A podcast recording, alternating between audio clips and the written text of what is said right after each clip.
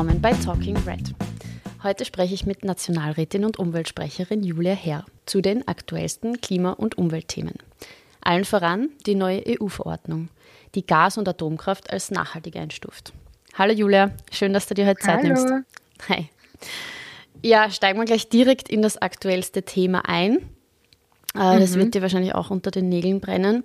Am Mittwoch, also am 2. Februar, hat die EU-Kommission in Brüssel beschlossen, dass Atomenergie und Gas als klimafreundlich eingestuft wird.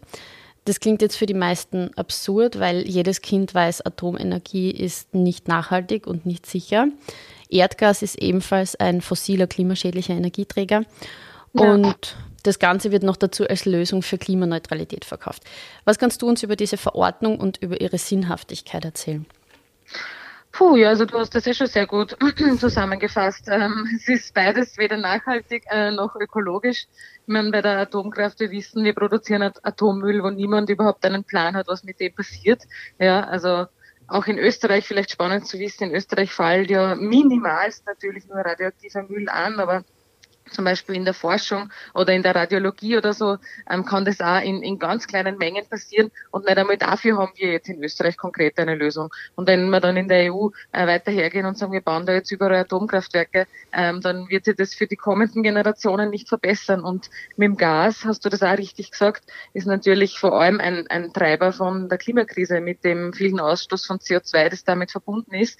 Also es ist einfach absolut äh, ja, sinnbefreit. Und das ist einfach, kommt einfach daher, dass sie da mächtige Lobbys innerhalb der EU durchgesetzt haben. Ähm, und die Länder, die da dagegen waren, da war Österreich eines, aber insgesamt waren es einfach zu wenig. Also es hätte da, äh, man hätte da eine Zweidrittelmehrheit quasi brechen müssen und das ist nicht passiert, ja. Mhm. Und wer war dafür?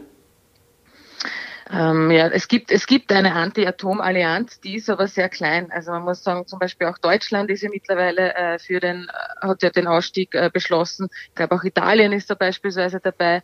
Also es gibt äh, ein paar Länder, aber wie gesagt, das sind in der Europäischen Union leider noch zu wenige. Und ähm, vor allem, wenn wir uns an den letzten großen nuklearen Unfall erinnern, der liegt ja gar nicht so weit zurück, haben damals eigentlich, ich glaube, nur Deutschland äh, die Position geändert, wenn ich mich richtig erinnere. Also es ist nach wie vor ein harter Kampf innerhalb der Europäischen Union und vor allem, weil natürlich ähm, einige Länder wie Polen äh, da jetzt massiv beginnen, mehrere neue Atomkraftwerke bauen zu wollen. Also ähm, ja, nicht nur so, dass man sagt, nicht, nicht nur, dass der Ausstieg nicht vorangeht, sondern es gibt einige Länder, die planen wirklich große neue Reaktoren.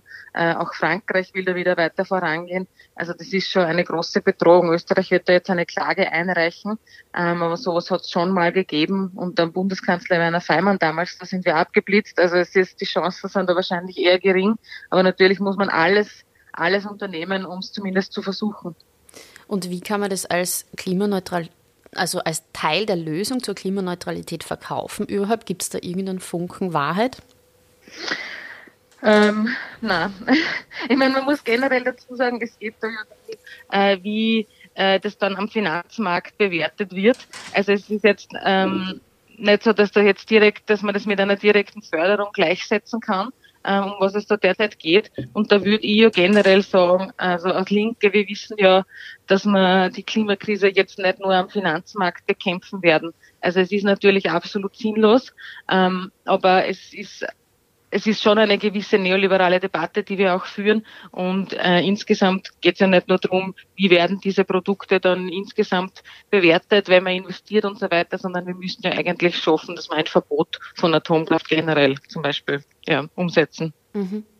Deshalb haben wir von der SPÖ Steiermark jetzt auch eine Petition gestartet. Ich werde den Link zur Petition auch in der Podcast-Beschreibung posten und an der Stelle die Bitte an alle Zuhörerinnen und Zuhörer, bitte unterzeichnet die Petition und teilt sie auch fleißig. Wir fordern damit ein Ende der Atomkraft und mehr Fokus auf saubere Energien. Ja, so Sehr viel gut. dazu. Tipptopp. Alle unterschreiben. Genau. Machen wir weiter mit dem Klimaschutzgesetz. Da bist du die Expertin. 2020 ist es ausgelaufen. Bis heute gibt es keine Nachfolge. Du machst ja sehr öffentlichkeitswirksam darauf aufmerksam. Was ist da los?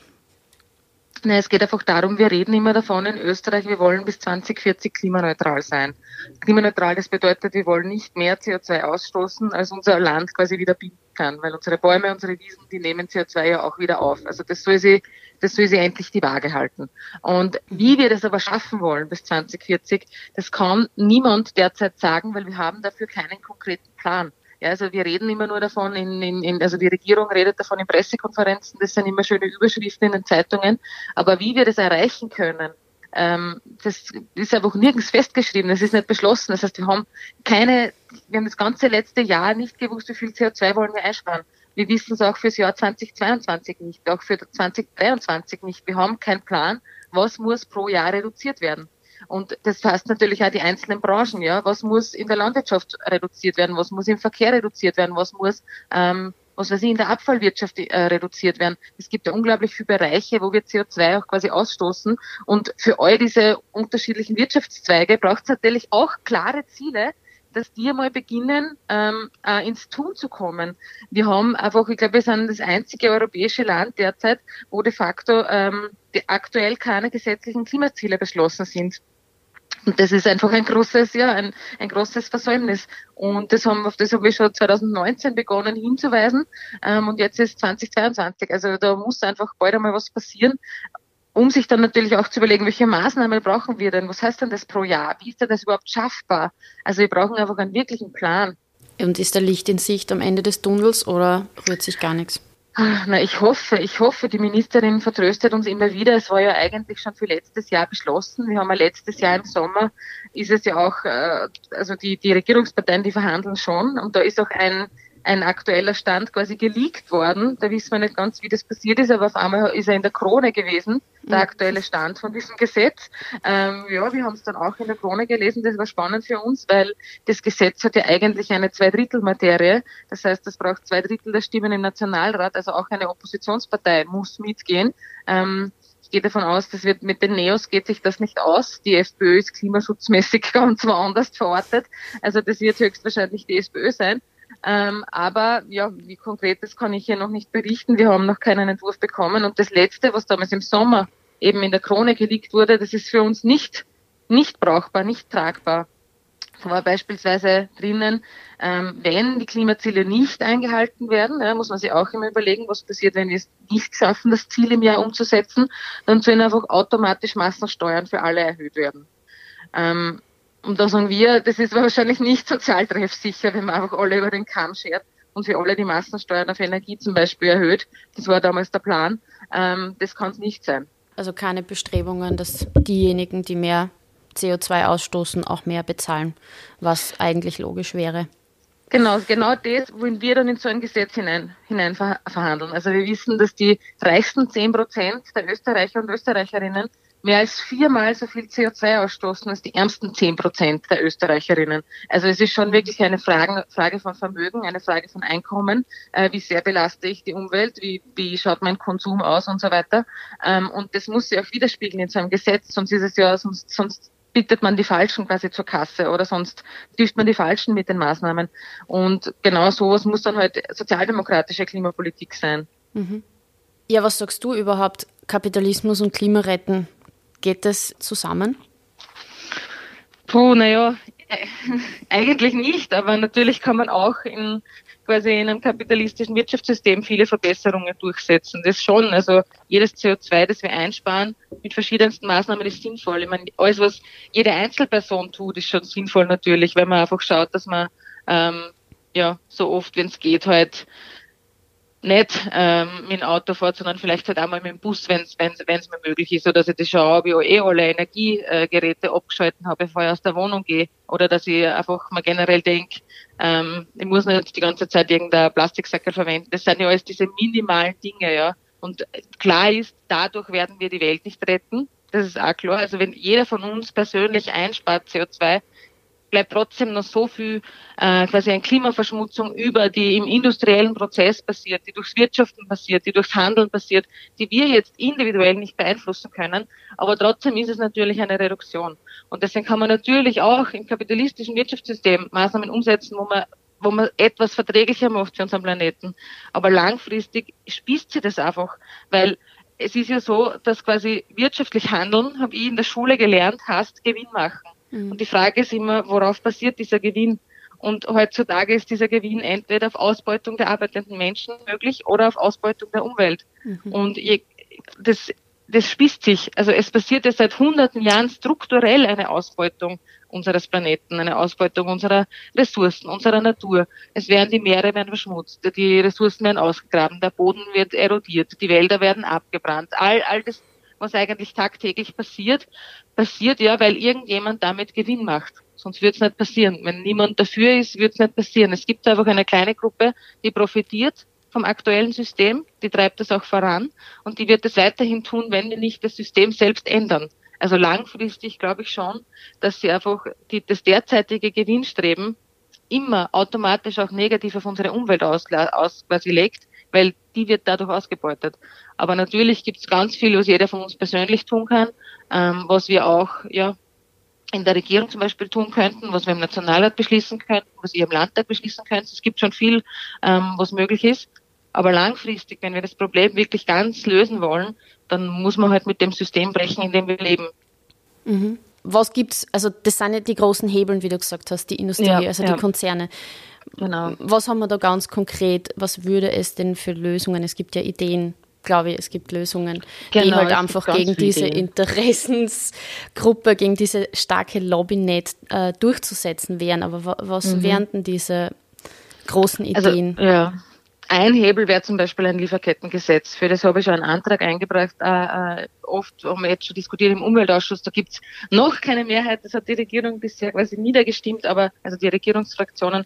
Aber das brauchen wir ganz dringend. Da geht es darum, dass alle Produkte, die wir in Österreich kaufen können, äh, also sollen in der Zukunft, oder alle Dienstleistungen oder einfach alles, was es bei uns quasi am Markt gibt, gewissen Kriterien entsprechen muss. Also dass klar ist, in dem Kakao, den wir beim Spieler kaufen können, da steckt keine Kinderarbeit drin. In dem Rindfleisch, das wir beim äh, Hofer kaufen, das kommt nicht aus Argentinien und wurde quasi in Argentinien dafür irgendwelche indigenen Völker vertrieben. Das klar ist, alle Produkte, die wir kaufen, für die wurde nicht der Regenwald abgerodet. Ja, beim Soja ganz oft der Fall. Also all diese Punkte, wo wir eigentlich wissen, wir importieren Produkte, die aber in China oder in Südamerika oder wo auch immer hergestellt werden unter unwürdigsten Bedingungen, sowohl was die Arbeitsbedingungen betrifft, was Mindestlöhne, was Ausbeutung, was Kinderarbeit, all diese Punkte betrifft, aber eben auch was Klimaschutz betrifft, dass ähm, nicht dafür der Boden, das Wasser und so weiter verschmutzt wurde, dass nicht dafür die Wälder gerodet werden,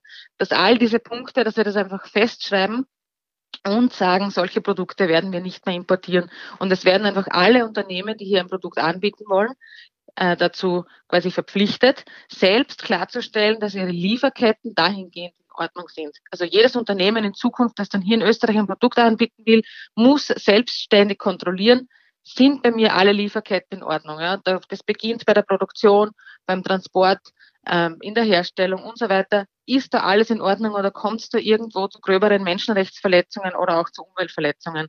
Und wenn das dann äh, quasi nicht der Fall ist, dann kann man das Produkt anbieten.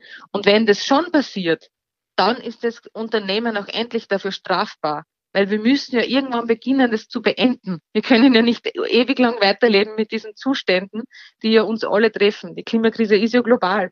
Das ist ja wurscht, ob der Regenwald jetzt nicht in, in Europa gerodet wird, sondern halt woanders auf der Welt. Das trifft uns ja gleich. Und so ein Lieferkettengesetz könnte genau, genau so ein Hebel sein, der unglaublich wichtig wäre. Mhm. Ja, das klingt eigentlich so logisch. Das, da ist ja jeder dafür. Das ist extrem Eben. spannend. Es gibt eine große Mehrheit in Österreich, die sagen, na, eigentlich stimmt, die Produkte, die wir kaufen, für die soll ja eigentlich nicht äh, die Klimakrise vorangetrieben werden. Das finden wir eigentlich nicht leibend. Mhm. Und äh, ja, und da gibt es, hat da ähm, äh, in der Schweiz zum Beispiel ein Referendum dazu gegeben, da hat auch die Mehrheit der Bevölkerung sich dafür ausgesprochen. Es gibt jetzt schon erste Gesetze, die in Frankreich, also gibt es schon eines, das ist leider sehr sehr schwach und ähm, nicht, hat nicht so viele Zähne, wie wir uns wünschen würden, das Gesetz, aber es ist ein erster Schritt. Also es ist die erste Länder gibt schon, die greifen das auf. Auch in Deutschland ähm, steht es jetzt im neuen Koalitionsprogramm drinnen. Also hoffentlich wird da bald was weitergehen. Mhm. Und gerade, also Frankreich ist in manchen Dingen ja Vorreiter, so wie bei den Plastiksackeln. Aber gleichzeitig ist Frankreich, glaube ich, auch bei den Staaten dabei, die absolut für, für die Atomenergie plädieren. Das ist korrekt. Auch ja. wieder absurd. Ja, wir könnten noch über so viele Themen diskutieren, ähm, haben aber Zeitmangel. Deshalb habe ich mir überlegt, zum Schluss spielen wir noch ein kurzes Spiel, um ein paar Themen noch anzureißen. Ich würde eine kurze Frage oder ein Schlagwort rüberwerfen und du wirfst mir einen kurzen Satz drüber zurück. Passt? Perfekt. Okay. Perfekt. Los geht's. Ökosoziale Steuerreform. Äh, ja, leider bringt leider sehr wenig CO2-Einsparung, also sehr geringe Auswirkung. Klimabonus. Ja, sozial nicht gerecht gestaltet, ebenfalls leider. Mhm. Glasgow. Ah, ja, Klimakonferenz extrem wichtig, aber oh je, jetzt würde ich schon wieder was Negatives sagen. schon in aller Früh, aber Mach leider die Ergebnisse, die Ergebnisse auch nicht ausreichend, aber äh, ein wichtiger Schritt trotzdem. Hm. CO2-Steuer. Hm. Ja, ein Marktinstrument, das einen gewissen Einsparungs, äh, einen gewissen, ein gewisses Potenzial hat, CO2 einzusparen, aber leider sehr gering und oftmals überschätzt äh, einfach in ihrer Wirkung. Mhm. Sozial gerechte Umweltpolitik. Millionärsteuern, jetzt, sofort, mhm. unbedingt. Green New Deal. Green New Deal bedeutet Umwelt und Arbeit, Umwelt und Wirtschaft, Umwelt und Handel, Umwelt und alles quasi gemeinsam zu denken. Und das müssen wir machen. Dein letzter Antrag im Nationalrat? Mein letzter Antrag im Nationalrat, ähm, ah, ja, genau, das war, ich glaube, das war, ähm, das war, wo wir gerade mehrere eingebracht, aber unter anderem, wo wir fordern, dass endlich eine eine quasi Einrichtung auch geben soll, die sich das ganz genau anschaut, wer stößt denn wie viel CO2 aus und wen trifft es denn wie. Weil wir wissen, dass ja eben Menschen mit wenig Einkommen, mit wenig Vermögen viel härter getroffen werden von der Klimakrise. Ja. Entweder weil sie weil sie Arbeiter sind und im Sommer auf der heißen Baustelle stehen. Es ist der erste Bauarbeiter, ist in Österreich schon gestorben aufgrund der Hitze oder weil sie in schlecht gedämmten Häusern wohnen im Winter, nicht gescheit heizen können, unglaublich hohe Energiekosten haben oder weil man eben in den dicht besiedelten Gebieten wohnt, wo die Hitzeinseln entstehen im Sommer, wo alles dicht verbaut ist, asphaltiert, neben der dicht befahrenen Straße, wo ständig Lärm ist und äh, quasi diese Autoausstöße. Also wir wissen, es trifft Menschen mit wenig Einkommen so viel härter und dazu muss jetzt endlich auch Zahlen geben, Fakten geben. Das müssen die Ministerien, in dem Fall das Sozialministerium und das Klimaschutzministerium, endlich untersuchen und einen jährlichen Bericht auch vorlegen, dass wir dann auch quasi fürs Handeln die richtige Unterlage haben. Das war, glaube ich, mein letzter Antrag. Mhm. Ja, hoffen wir das Beste, dass das zügig vorangeht. Hoffentlich, genau. Noch ein paar kurze persönliche Fragen. Bier oder Wein?